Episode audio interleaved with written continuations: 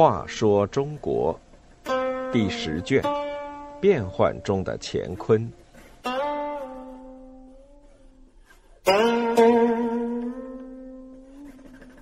二，郭子仪大义退回纥。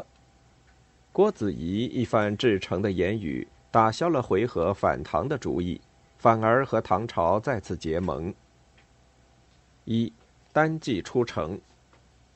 唐代宗永泰元年，公元七百六十五年，唐朝叛将仆固怀恩引吐蕃、回纥、党项等少数民族武装侵入唐朝腹地，包围了战略要地泾阳。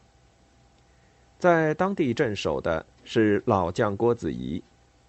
泾阳守军不过万人，面对十几万敌军，郭子仪严令坚守，不出城野战。他在城墙上遥望，见吐蕃军队在城东扎营，回纥军队在城西扎营，双方行动似乎并不默契。当他知道仆固怀恩已在一月前暴毙，就估计吐蕃和回纥之间肯定已经出现了裂痕。郭子仪过去曾和帮助唐朝平定安史之乱的回纥族并肩作战过。他派牙将以自己的名义去回纥军营游说，要回纥和唐军联手打击吐蕃。回纥将领不信郭子仪在此，要他亲自出来谈判。郭子仪权衡利弊之后，不顾众将领的劝阻，只身单骑就要出城门。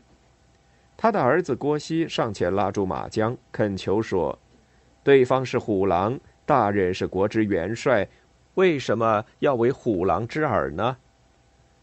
郭子仪俯身向他轻声说道：“今天如果出战，可能就是父子俱亡，而且国家也要遭遇危险。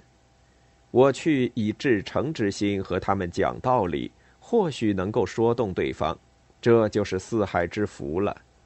即使不成功，也就是死我一个，家人可以保全。”说罢，郭子仪用马鞭敲了一下郭熙的手，喝道：“走开！”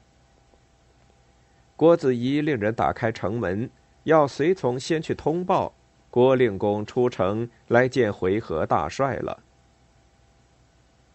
二痛说利害，回纥的统帅是可汗的弟弟耀个罗，他站到军营门口拉弓搭箭，注视着来人。郭子仪来到军营前。把盔甲、长枪都丢到地上，回纥的酋长们这下都看清楚了，说：“果然是郭令公。”纷纷下马跪拜。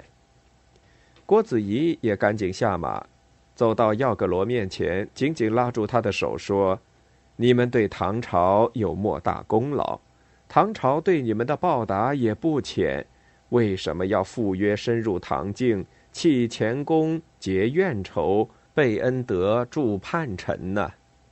仆固怀恩叛军弃母，对你们国家又有什么好处？现在我只身前来，任凭你们抓我杀我，我的将士将会拼死和你们战斗。